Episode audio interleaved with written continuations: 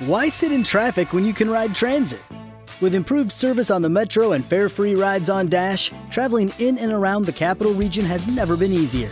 Did you know that you can map your commute around the DMV using any mode of public transit? Yellow Line service is back on track in Alexandria with a new stop at the Potomac Yard VT Metro Rail Station. Getting around Northern Virginia has never been easier. Leave the car keys and stress at home and hop on a train, bus, or bike. Plan your trip at novarides.org.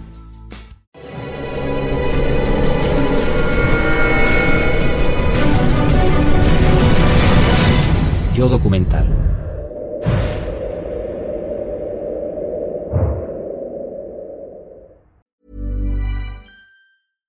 ACAST recommends podcasts we love. I'm Sheila Shoiga, the host of Ready to Be Real, which features thought leaders like Dr. Joe Vitale and Nejwa Zabian, along with those who have extraordinary stories to tell. And I also speak to experts on topics as varied as sleep, relationships, aging, folklore, grief, sex, and spirituality. So, for honest and compelling conversations, new episodes of Ready to Be Real release every week, wherever you get your podcasts. ACAST is home to the world's best podcasts, including the critically acclaimed West Cork and the one you're listening to right now.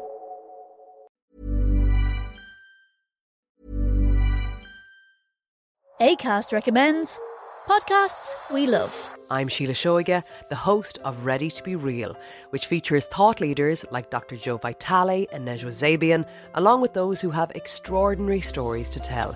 And I also speak to experts on topics as varied as sleep, relationships, aging, folklore, grief, sex, and spirituality. So, for honest and compelling conversations, new episodes of Ready to Be Real release every week, wherever you get your podcasts. ACAST is home to the world's best podcasts, including the critically acclaimed West Cork and the one you're listening to right now.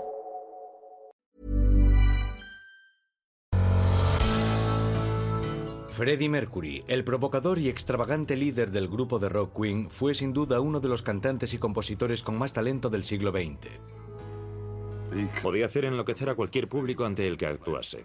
Su voz rivalizaba en potencia con la de algunos de los mejores tenores que he conocido.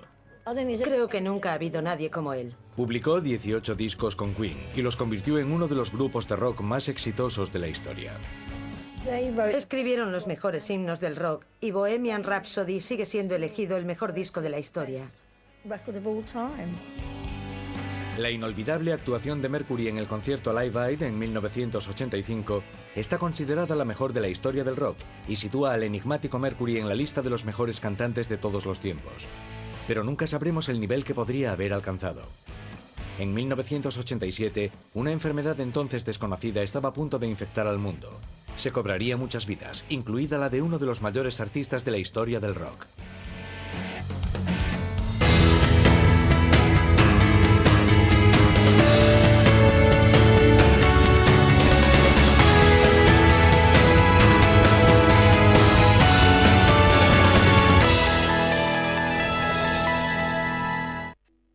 Cuando Freddie Mercury enfermó a principios de los años 80, lo mantuvo en secreto y solo compartió la noticia con su círculo más íntimo. Sus amigos decidieron no hacer preguntas, pero en el fondo sabían que el telón estaba a punto de caer para uno de los intérpretes más provocadores del rock. Cualquiera puede padecer SIDA. No afecta solo a determinadas personas. No importa cuánto dinero tengas ni quién seas, si no tienes cuidado, puedes padecerlo. Entonces comprendí el significado de la palabra derrumbarse. Sentí como si cayese por dentro y pensé, vamos a perder a Freddy. Freddie Mercury nació con el nombre de Farrukh Bulsara en 1946 en la isla de Zanzíbar, situada en el Océano Índico, cerca de la costa oriental de África, donde su padre Bomi trabajaba para el Ministerio de Asuntos Exteriores británico. De ascendencia persa y nacionalidad india, Bomi Bulsara decidió que el joven Farrokh debía ser educado en una escuela británica de la India y con solo siete años fue enviado al internado St. Peter para niños cerca de Bombay. Nueve años más tarde, Freddy se graduó a los 16 años y regresó a Zanzíbar con su familia. En diciembre del 63 el país se independizó de Gran Bretaña y solo un mes después explotó en Zanzíbar una sangrienta revolución que costó la vida a miles de árabes e indios. La inestabilidad política amenazaba a los Bulsara y decidieron establecerse en el Reino Unido. Antes de un año, Freddy se había matriculado en el Instituto Politécnico de Isleworth, en Londres, donde se especializó en arte y diseño. Creció escuchando música india y los sonidos de Bollywood. Al llegar a Inglaterra descubrió una nueva y muy diferente cultura pop y se vio seducido por el rock and roll de la época y la influencia de músicos como The Who, Elvis Presley, Led Zeppelin o The Rolling Stones. También reconoció la influencia de las vibrantes interpretaciones de Liza Minnelli en la película Cabaret. Empezó a salir con otros estudiantes con inquietudes musicales, entre ellos el batería Roger Taylor y el guitarrista Brian May. May estudiaba astrofísica y Taylor biología. Ambos tocaban en una banda local llamada Smile. Una noche, Freddy se unió a ellos en una actuación improvisada. Fuimos todos al piso en el que íbamos a pasar la noche. Y allí había algunas guitarras. Nos tocaron algunas de sus canciones y comprobamos, divertidos, que Freddy se sabía todas las armonías, a pesar de no formar parte del grupo. Visto ahora, parece bastante claro que tenía planes para Brian y Roger desde el principio. Al día siguiente, Freddy se unió al trío de Ken Testy, Ibex, para el que buscaban un cantante. El 23 de agosto del 69, Freddy Bulsara cantó su primera canción ante un público que había pagado su entrada. Fue Jailhouse Rock de Elvis Presley. Fue la primera actuación de Freddy con la banda sobre un escenario. Era muy tímido y cantó la primera estrofa de la primera canción de espaldas al público. Digamos que no las tenía todas consigo. Pero no tardó mucho en superarlo. Al día siguiente ya estaba corriendo por un escenario mucho mayor, de un modo muy parecido al de los directos de Queen. Interesados por ver cómo le estaba yendo a Freddy, Brian y Roger viajaron a Liverpool para verlo actuar en The Sync, y los músicos de Ibex los convencieron para unirse a ellos sobre el escenario. Serían los primeros pasos hacia el nacimiento de Queen. Moldear el grupo Ibex según su propia visión se convirtió en objetivo de Freddy, y propuso cambiar el nombre del grupo. Pocos conciertos después, Freddy comenzó a telefonear a cada miembro del grupo. Nos convenció a todos diciéndonos que los demás habían aceptado cambiar el nombre por Wreckage, ruinas. Fue solo el principio del fin. No tardó en mostrar su frustración por las limitaciones de los demás miembros de la banda. El guitarrista estudiaba en Liverpool, el bajista trabajaba aquí, pero el batería se fue a los Estados Unidos, así que todo se vino abajo.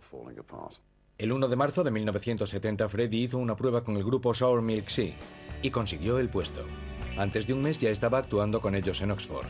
Pero tras solo tres conciertos, decidió que aquello no era lo que buscaba y el 3 de abril dejó el grupo. Freddy quería una banda que pudiese dar el mejor concierto posible y no estaba dispuesto a hacer concesiones. Quería que su grupo lograse entretener y sus conciertos llevasen al público a un nivel de interacción con la banda. Freddy necesitaba tener el control total, tanto en la creación de sus discos como en sus actuaciones sobre el escenario. Pero eso es ser perfeccionista. Prestaba mucha atención a los detalles. Más adelante se hizo más evidente por sus estudios de ilustración. Sí, daba mucha importancia a los detalles. A sus 24 años, la importancia que Freddy Bulsara daba a los detalles y su intención de crear la banda perfecta ya habían contribuido a la desaparición de dos grupos, y su sueño de convertirse en una estrella del rock parecía haber llegado a un final prematuro. Pero el destino intervino de nuevo. Roger y Brian habían dejado su banda, y Freddy se propuso convencerlos para formar un nuevo grupo, que estaba destinado a llegar a lo más alto. Brian y Roger no tenían nada que perder, así que aceptaron. Con la incorporación de John Deacon al bajo, completaron el grupo y eligieron un nombre. Queen. En mayo del 70, menos de un año después de iniciar su carrera musical, Freddy Bulsara ya se había unido a dos bandas y las había abandonado. Su idea de cómo la música debía sonar y ser interpretada difería de la de sus compañeros de grupo. Freddy, desilusionado con la escena musical, debía encontrar un grupo que pensase como él o resignarse a abandonar la música. Pero entonces se enteró de que Brian May y Roger Taylor habían dejado el grupo Smile. Era su oportunidad. Freddy, Brian y Roger formaron una nueva banda. Tras muchas discusiones decidieron llamarla Queen. Cuando me dijeron que estaban formando una banda, les pregunté, ¿cómo os vais a llamar? Y Freddy me dijo, Queen. Le dije, con ese nombre nunca triunfaréis. No fue la única vez que me equivoqué sobre Queen. Queen puede significar tres cosas en inglés. Reina, alguien que se comporta con mucha afectación, y hombre homosexual. Queen comenzó a componer canciones inspiradas en los músicos que Freddie siempre había admirado. Quizás sus gustos no eran tan variados como los de David Bowie, pero su bagaje musical era muy profundo y nada superficial. Desde artistas como Jimi Hendrix y Led Zeppelin hasta las producciones más complejas de los Beach Boys y los Beatles, que aplicó a sus armonías vocales, o la teatralidad de otros artistas como T-Rex o Bowie. Tras decidir el nombre de la banda y su dirección, Freddy decidió cambiar su propio nombre, cambiando la sonoridad étnica de Bulsara por Mercury, más extravagante y occidental. Conforme la música de Queen se iba desarrollando, Freddy se abrió a nuevos estilos inesperados y más experimentales. La banda se esforzó por crear un sonido diferente al de cualquier otra banda de su época, escogiendo producciones elaboradas y creando un sonido pegadizo y diferente, interpretado con una energía inspirada en su admirada Liza Minnelli. Incluso en sus inicios llamaron mucho la atención. Ningún otro grupo sonaba como ellos. Y los primeros años 70 fueron una época difícil en muchos sentidos, porque nadie sabía muy bien qué dirección tomar. Los 60 habían terminado y todo el mundo buscaba a los nuevos Beatles. Todo el mundo suponía que habría otros Beatles. Todos buscaban su propio camino. El heavy metal y el rock duro estaban comenzando, pero era música muy intensa tocada por gente con melenas y barbas. Algo bastante amenazante. Pero Queen no era así en absoluto, parecía algo mucho más accesible. A su combinación de sonidos del rock clásico y popular añadió Why sit in traffic when you can ride transit? With improved service on the metro and fare free rides on Dash, traveling in and around the capital region has never been easier. Did you know that you can map your commute around the DMV using any mode of public transit? Yellow Line service is back on track in Alexandria with a new stop at the Potomac Yard VT Metro Rail Station. Getting around Northern Virginia has never been easier. Leave the car keys and stress at home and hop on a train, bus, or bike. Plan your trip at novarides.org. elementos del heavy metal, el rockabilly, la música de baile e incluso los entrañables sonidos del vodevil. Podían interpretar las baladas más suaves o tocar rock and roll realmente duro, casi heavy metal. Creo que pretendía mezclar los musicales de Broadway con el rock and roll, con algo también de música pop, con armonías vocales. La inconfundible voz de Freddy daba consistencia a todo el material de Queen. Él atribuía su sonido a sus grandes incisivos.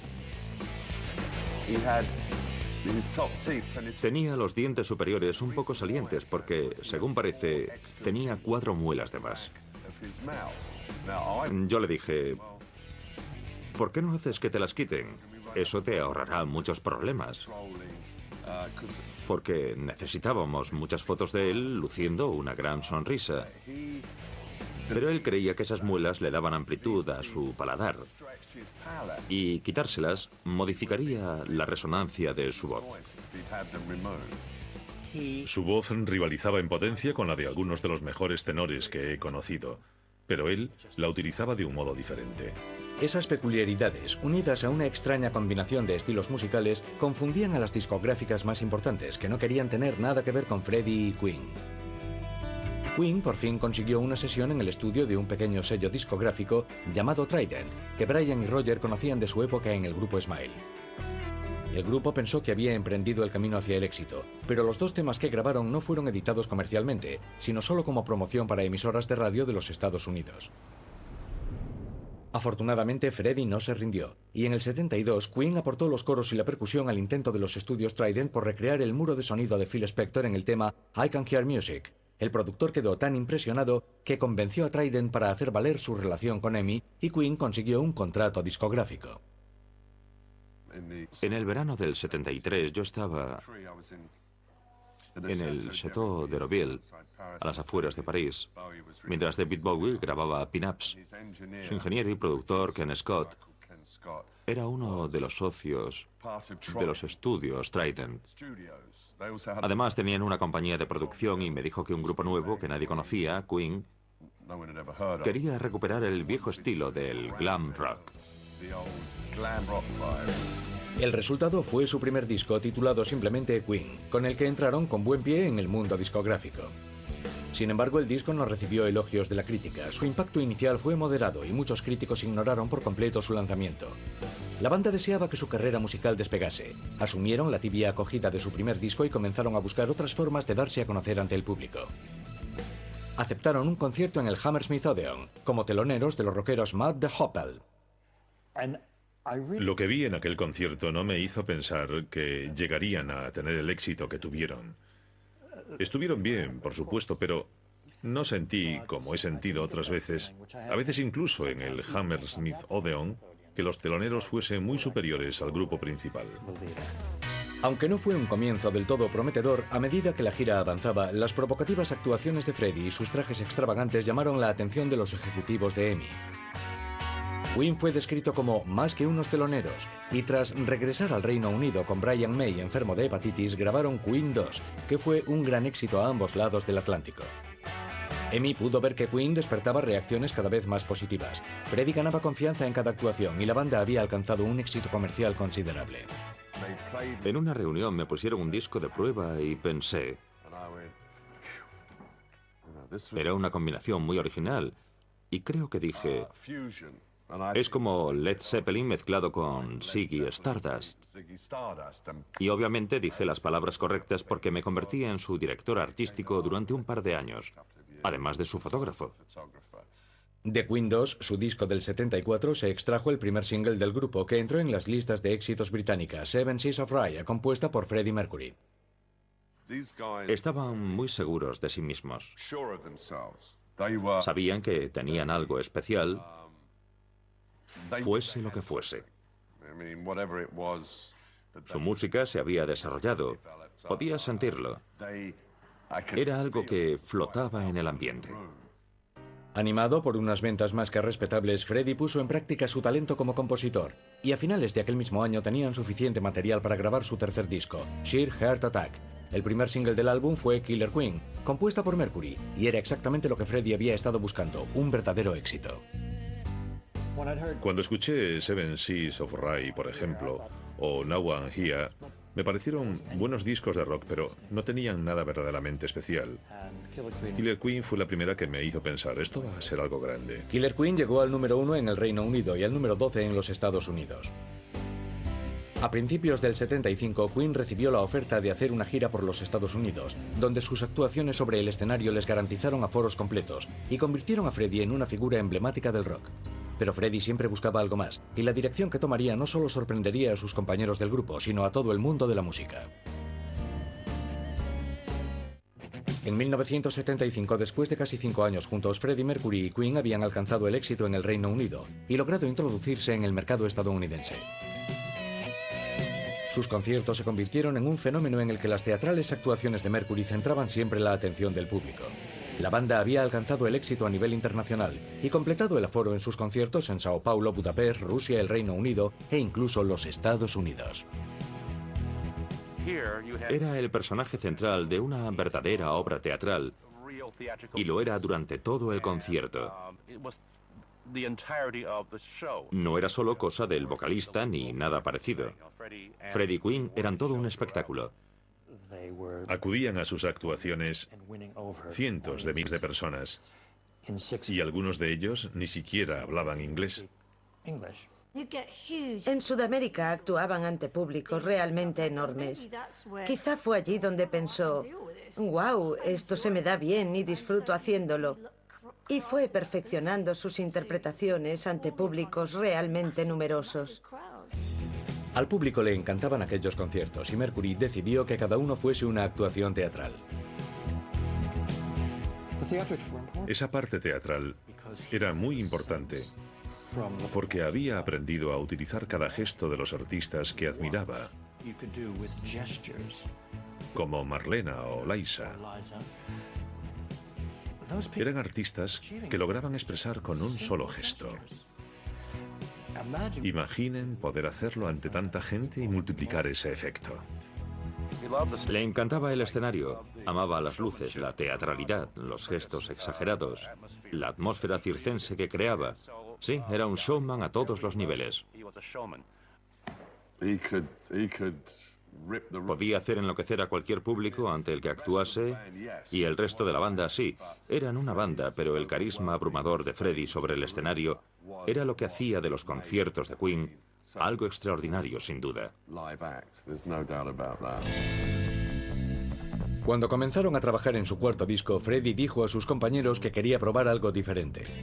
Para su asombro, Freddie quería escribir una canción de estilo operístico, a pesar de no saber absolutamente nada sobre ópera. Aquello se fue desarrollando ante nuestros ojos y oídos hasta la explosión de Bohemian Rhapsody. Me encanta Bohemian Rhapsody. Me pareció algo absolutamente extraordinario y valiente. Podían ocurrir dos cosas, que llegase al número uno o que cayese en el olvido. Fue maravilloso introducir cosas diferentes en el contexto de un disco pop.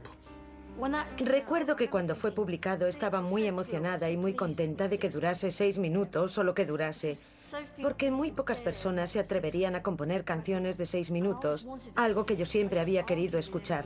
Discutía a menudo con cualquiera relacionado con el mundo de la música. ¿Por qué tiene que durar tres minutos o veinte minutos? Si es buena, adelante. Hace falta valor para desafiar así a la compañía. Pero por supuesto, nadie que hace algo descomunal tiene la más remota idea de que vaya a ser descomunal. Fue increíble, era una mini sinfonía. Todo el mundo se sabe la letra, pero todavía no sé qué diablo significa. Lo que fueron capaces de hacer casi da miedo. Evidentemente, la propia canción no se parecía a prácticamente ninguna otra cosa del lenguaje rock que todos hablábamos y escuchábamos. La palabra que la define es única. Para garantizar a Bohemian Rhapsody la mayor audiencia posible, Freddy ideó un vídeo deslumbrante y caleidoscópico para promocionarla. Consiguió que el disco permaneciese nueve semanas en el número uno en Gran Bretaña y todo el mundo dijo, wow, es la herramienta promocional más útil que hemos visto. Fue un gran éxito por partida doble. Aún faltaba mucho tiempo para la llegada de la verdadera era del vídeo con la MTV. Bohemian Rhapsody se adelantó varios años a todo aquello. Aunque Freddie Mercury y Queen llevaban juntos casi seis años, su innovador vídeo los convirtió de la noche a la mañana en superestrellas mundiales. Paradójicamente, Mercury, tan provocador y extravagante sobre el escenario, seguía siendo tímido y un tanto inseguro en privado. Freddie no podía entrar en una gran sala en la que hubiese 50 desconocidos. No podía entrar solo. Pero si iba con uno o dos amigos, no le importaba entrar y ser presentado a aquellos 50 desconocidos. Le daba seguridad saber que había amigos suyos cerca. Era muy cariñoso, divertido y agradable si te conocía, pero también podía ser muy distante en muchos aspectos, ya que no hacía amigos con facilidad, y creo que era muy precavido con la gente que lo rodeaba debido a su posición y su fama. Las diferencias entre el gran intérprete y aquel hombre tímido eran tan grandes que al público le habría resultado muy difícil creerlo si lo hubiese sabido. Era muy agradable. Si lo ibas a ver tras un concierto, te preguntaba, ¿qué tal lo he hecho? Era bastante... eh, tenía cierta modestia. Él diría, soy un intérprete, cariño. Esto es lo que hago. Y se apodera de mí cuando me subo a un escenario. Adoraba a su público. Le encantaba actuar, pero en persona era alguien normal y cordial. Why sit in traffic when you can ride transit? With improved service on the Metro and fare free rides on Dash, traveling in and around the capital region has never been easier. Did you know that you can map your commute around the DMV using any mode of public transit? Yellow Line service is back on track in Alexandria with a new stop at the Potomac Yard VT Metro Rail Station. Getting around Northern Virginia has never been easier. Leave the car keys and stress at home and hop on a train, bus, or bike. Plan your trip at novarides.org. Okay, round two. Name something that's not boring. A laundry? Oh, a book club. Computer solitaire, huh? Ah, oh, sorry, we were looking for Chumba Casino. That's right. ChumbaCasino.com has over 100 casino style games. Join today and play for free for your chance to redeem some serious prizes. ChumbaCasino.com. No purchase necessary. Full prohibited by law. 18 plus terms and conditions apply. See website for details. Sí, ha llegado de otra época. Tenía algo que resultaba muy aristocrático. Creció en un lugar como Zanzíbar, del que lo único que sabíamos era que tenía sellos muy grandes y luego estudió en la India. Y luego llegó a Londres y estudió arte. Todas estas influencias hacían que fuese muy diferente. Una persona muy exótica que no casaba con nuestra idea de lo que era el rock and roll. No era de ese tipo de personas. El círculo íntimo de Freddy conocía al hombre que se ocultaba tras la máscara, pero él se negaba rotundamente a dar a conocer al público su vida anterior a Queen. Sin embargo, era del dominio público que en los primeros meses del 70 había empezado a salir con una chica de 19 años llamada Mary Austin, que trabajaba en una tienda de Kensington Market en Londres. Él la consideraba su pareja de hecho. Vivieron juntos durante seis o siete años. Y no hay que olvidar que cuando empezaron a vivir juntos, Freddie no tenía nada. Era uno de esos músicos pobres y hambrientos. Mary era la que trabajaba y empezaron a vivir juntos de su sueldo. Yo sabía que era una persona muy especial para él. Cuando hablaba de ella, lo hacía con el respeto con el que se habla de una persona muy especial. Mary era una persona muy sencilla, dulce y tranquila.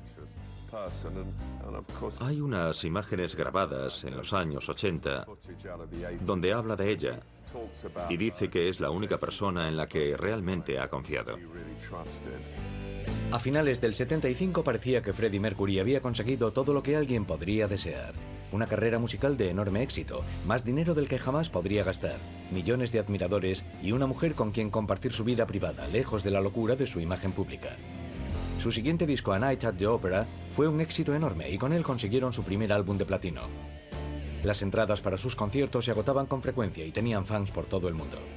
Pero su vida real no era en absoluto apacible, y aunque a menudo decía que su extravagante personalidad sobre el escenario no se extendía a su vida diaria, Freddie Mercury estaba a punto de conmocionar al mundo de sus fans y el de su círculo más próximo. Freddie Mercury logró con Bohemian Rhapsody un éxito mundial y del disco A Night at the Opera se vendieron 3 millones de copias.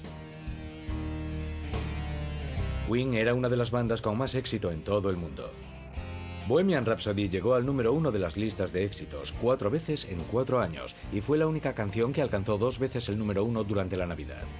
Mercury sabía instintivamente lo que el público quería escuchar, y eso lo convirtió en uno de los cantantes y compositores con más talento de su generación.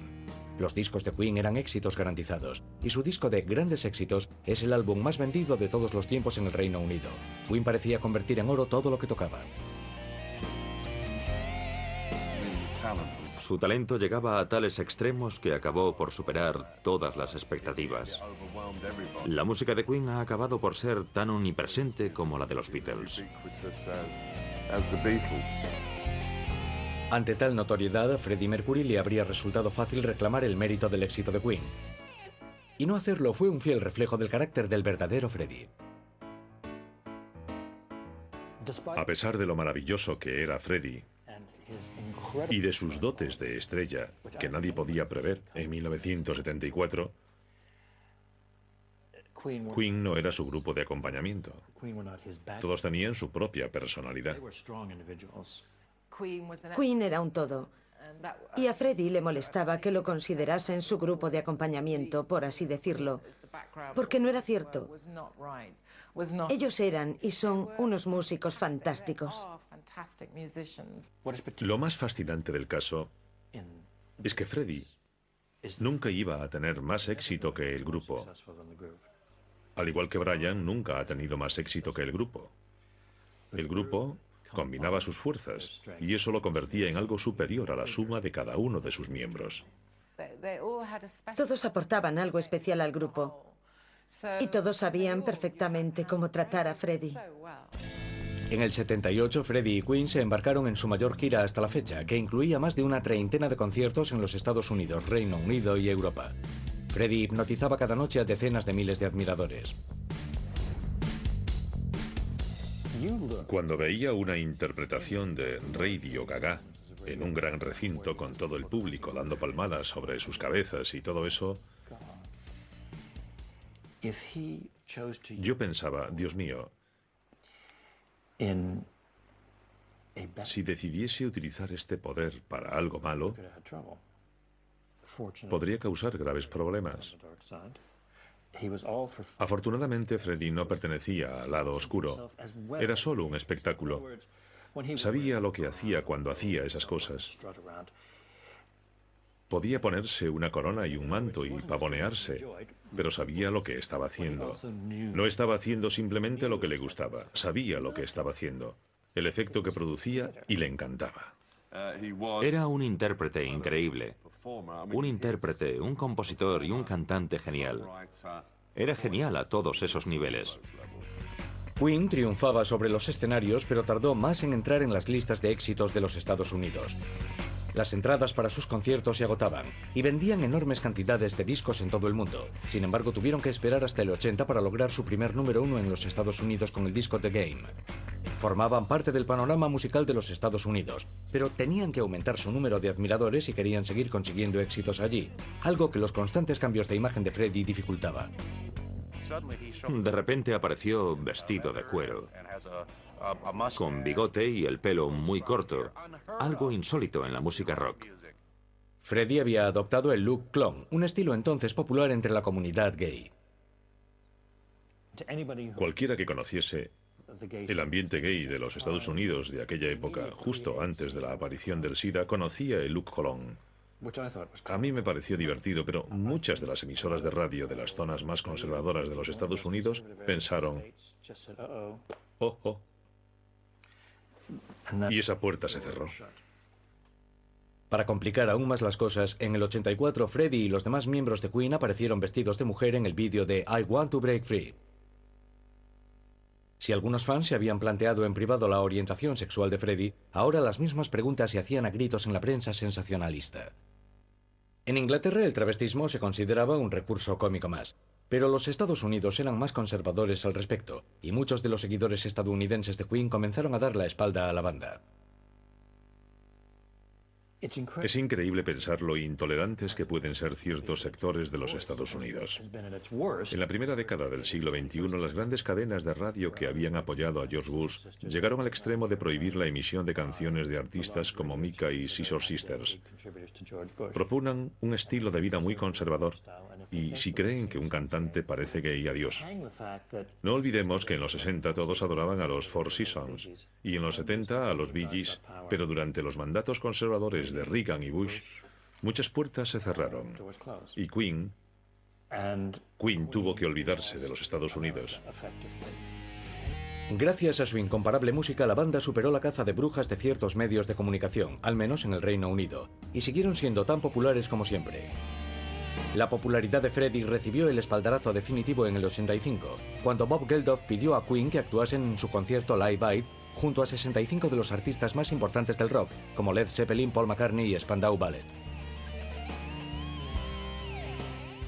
Nadie recuerda que Spandau Ballet o Adam Ant tocaron en el Live Aid, pero todo el mundo recuerda a Queen. Ensayaron. Prepararon un resumen de la historia de Queen en 20 minutos. Salieron al escenario. Y mientras tocaban, sucedió algo único con un cámara. El cámara se puso a grabar a Freddy en primer plano y Freddy comenzó a actuar para la cámara. Fue algo increíble. Logró un control total y absoluto sobre aquel público de 85.000 personas. Les decía, cantad esto, y ellos cantaban. Imagínenlo. Parecía Hitler y da un poco de miedo un poder así sobre las personas. Tal vez debería haber liderado un ejército. Al poco de empezar la actuación de Queen me di cuenta de que todos estábamos pensando lo mismo. Se han convertido en los protagonistas. La carrera de Freddie Mercury seguía en ascenso.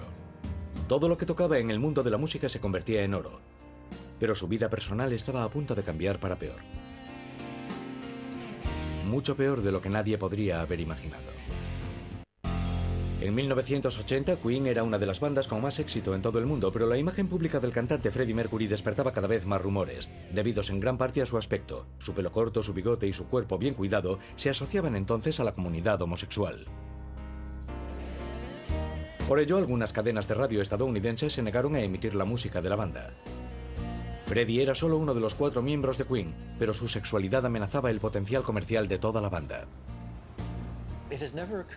Hasta que me lo has preguntado, nunca me había planteado si los demás miembros de Queen podrían haber llegado a algún acuerdo sobre si Freddie debía dejar las cosas claras o no. El nombre del grupo era Queen. Y no creo que supiesen exactamente cómo Freddie vivía su vida, al menos en detalle. No les interesaba.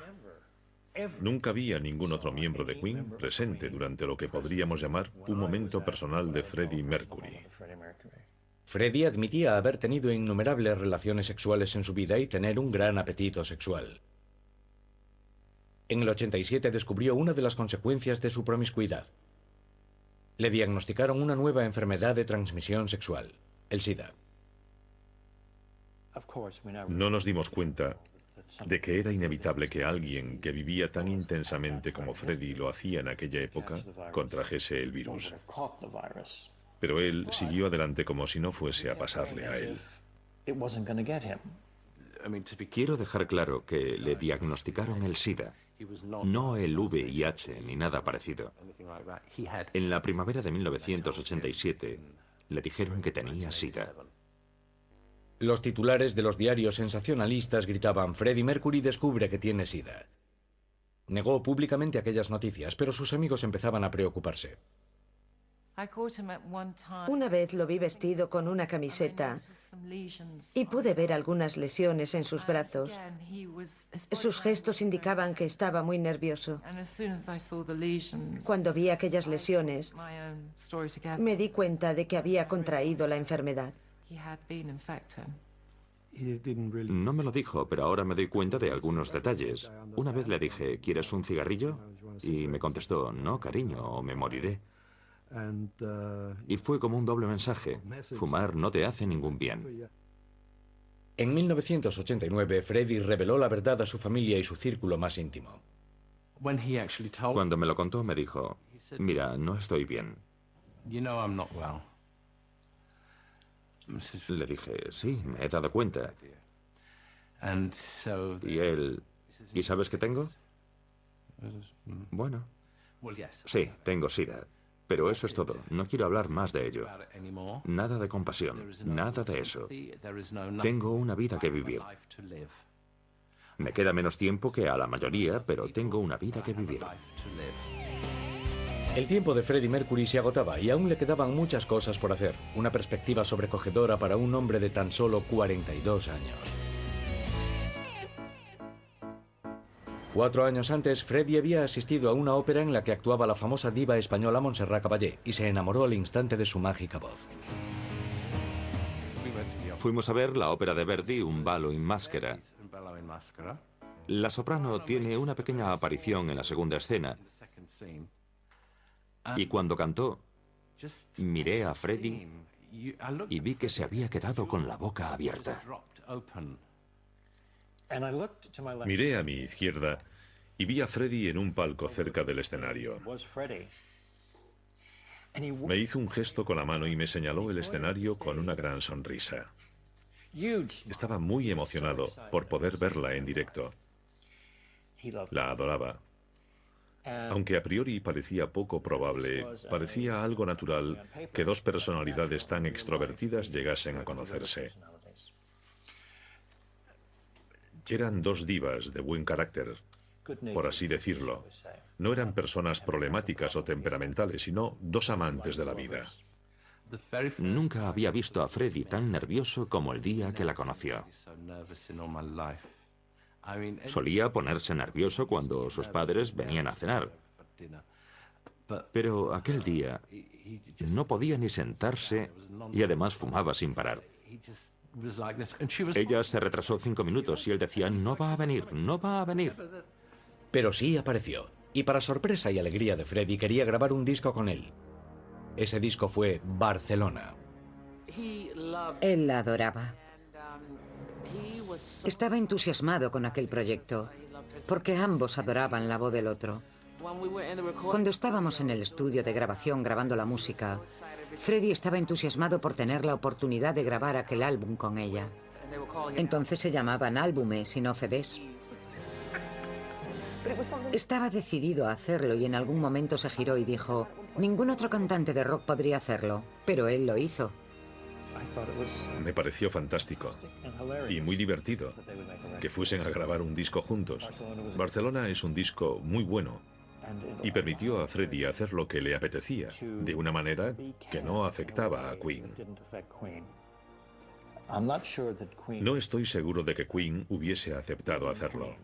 Aunque tenían un material muy diverso, trabajar con Montserrat Caballé hubiese sido demasiado, pero para Freddie era algo natural. Durante los años 70 y 80, Queen consiguió un número asombroso de éxitos, y la mayoría eran composiciones de Freddie Mercury. Uno de ellos, Bohemian Rhapsody, es probablemente la canción de rock más apreciada de todos los tiempos, y la intensa presencia de Freddie sobre el escenario era legendaria. Pero en el 87 Mercury supo que había contraído el SIDA, y al darse cuenta de que su tiempo se estaba acabando, decidió poner a prueba los límites de su talento mientras todavía podía. Su actuación con la cantante de ópera Montserrat Caballé fue una de las mejores de su carrera, pero desgraciadamente también fue la última. Para él fue una gran satisfacción poder hacerlo, poder cantar ópera, poder actuar con ella. Él debía de saber que también tenía esa capacidad, pero me alegro de que Queen sucediese primero. Si hubiera sido un cantante de ópera, habría tenido muchas limitaciones. No podría haber grabado Radio Gaga y haber logrado que tanta gente hiciese... No habría podido hacer algo así en el mundo de la ópera, ¿verdad? Aunque continuó componiendo y grabando para el nuevo álbum de Queen, Innuendo, no volvió a actuar en directo. Sus actuaciones requerían un esfuerzo que ya no podía afrontar. Freddie no podía ignorar su deterioro físico. Y sé que se dio cuenta porque se retiró a su círculo más íntimo. Y yo y otros, que lo habíamos visto esporádicamente o con frecuencia, dejamos de verlo. No se hablaba del tema. Era como si todo el mundo supiese que pasaba algo, pero nadie supiese muy bien qué. Creímos que así se solucionaría. Tras rodar su último vídeo, These Are the Days of Our Lives, Freddy prácticamente no volvió a salir de su casa. Cuando ves ese vídeo, sabes que se estaba muriendo cuando lo hizo. Me parece una declaración autobiográfica tan importante como Blood on the Tracks de Bob Dylan. Su relato de una ruptura matrimonial que fue elogiado por toda la crítica. Ese momento del vídeo en el que mira a la cámara y dice, todavía te amo, es uno de los momentos más sinceros de la historia del mundo del espectáculo. Lo digo en serio. Hace una declaración directa a todo el que lo está viendo y es su discurso de despedida. Siento escalofrío solo con hablar de ello. El 5 de septiembre del 91, día de su 45 cumpleaños, Freddy solo permitió que unos pocos amigos íntimos lo visitasen. Todo lo que hice fue estar a su lado en la cama, sosteniendo su mano para que pudiese dormir sabiendo que cuando despertase habría alguien allí. El televisor estaba encendido y él se adormecía, despertaba y hablábamos. Y fue entonces cuando realmente tuvimos la oportunidad de despedirnos. A finales de octubre, Freddy estaba tan débil y con un dolor tan constante que apenas podía ir al servicio sin ayuda. Además, se estaba quedando ciego. El 23 de noviembre del 91, Freddy envió un comunicado a la prensa confirmando lo que todo el mundo sabía, que tenía SIDA. Al día siguiente, 24 de noviembre, Freddie Mercury falleció a los 45 años. Legó la mayor parte de su fortuna a Mary Austin, que seguía siendo su amiga íntima. A menudo se refería a ella como su única amistad verdadera. Mary continúa viviendo en Kensington, en la casa de Mercury, con su familia. Evidentemente la muerte de Freddie No fue una sorpresa para mí, pero sí lo fue que hiciese aquella declaración un día antes de morir. No esperaba que lo hiciese en aquel momento. Después de tanto tiempo no me esperaba algo así. Era la misma persona que me había dicho, cariño, algún día haremos una entrevista que conmocionará al mundo. Nunca la hicimos. Y no la hizo con nadie más. Solo aquella declaración antes de morir. Tengo sida. Me llamaron por teléfono y me dijeron que se había ido. Recuerdo que estaba con el que entonces era mi marido. Nos miramos y pensé, no puede estar pasando. Aunque sabíamos que era algo casi inevitable, no me parecía real. Incluso hoy en día me sigue sorprendiendo. Han pasado 17 años. Es increíble pensar que ha pasado tanto tiempo y aún lo echamos de menos.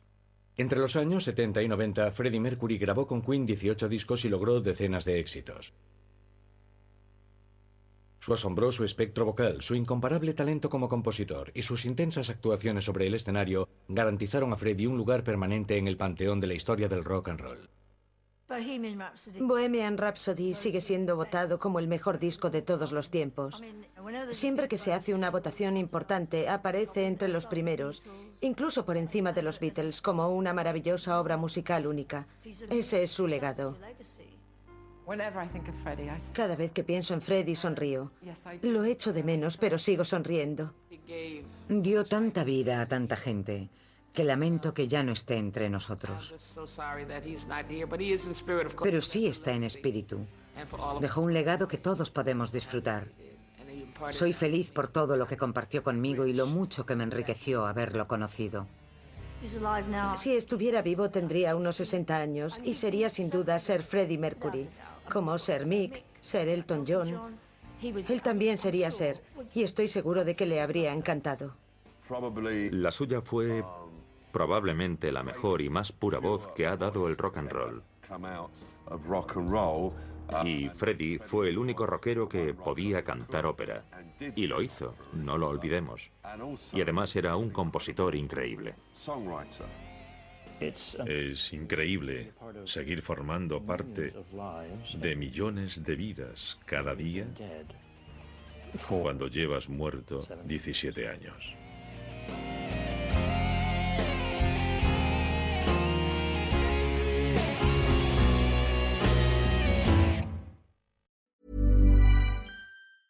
Ag Electric Ireland, Tom which a monta dargus to marry a charú nóras gá. Sin an a go chruthigmuid ar máltaíachta de chusta Mary. Chn tú a chuinal ar anolalas agus sús chun dáta foiinir serviceí agus ar nachfanéadtóir fódit. Cuir an to nu a réim se to ar fá. A charú de viile é íag, Urlaisí chun of foioine bh vanistú agus antólas is déine faoi haíochttaí an rialtas, Tor Court ar electricarland.í.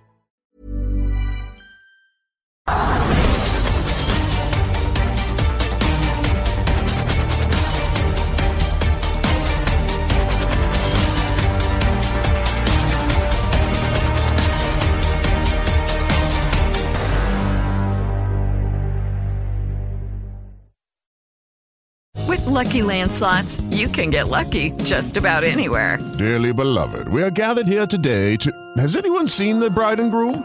Sorry, sorry, we're here. We were getting lucky in the limo and we lost track of time. No, Lucky Land Casino, with cash prizes that add up quicker than a guest registry. In that case, I pronounce you lucky. Play for free at LuckyLandSlots.com. Daily bonuses are waiting. No purchase necessary. Void where prohibited by law. 18 plus. Terms and conditions apply. See website for details.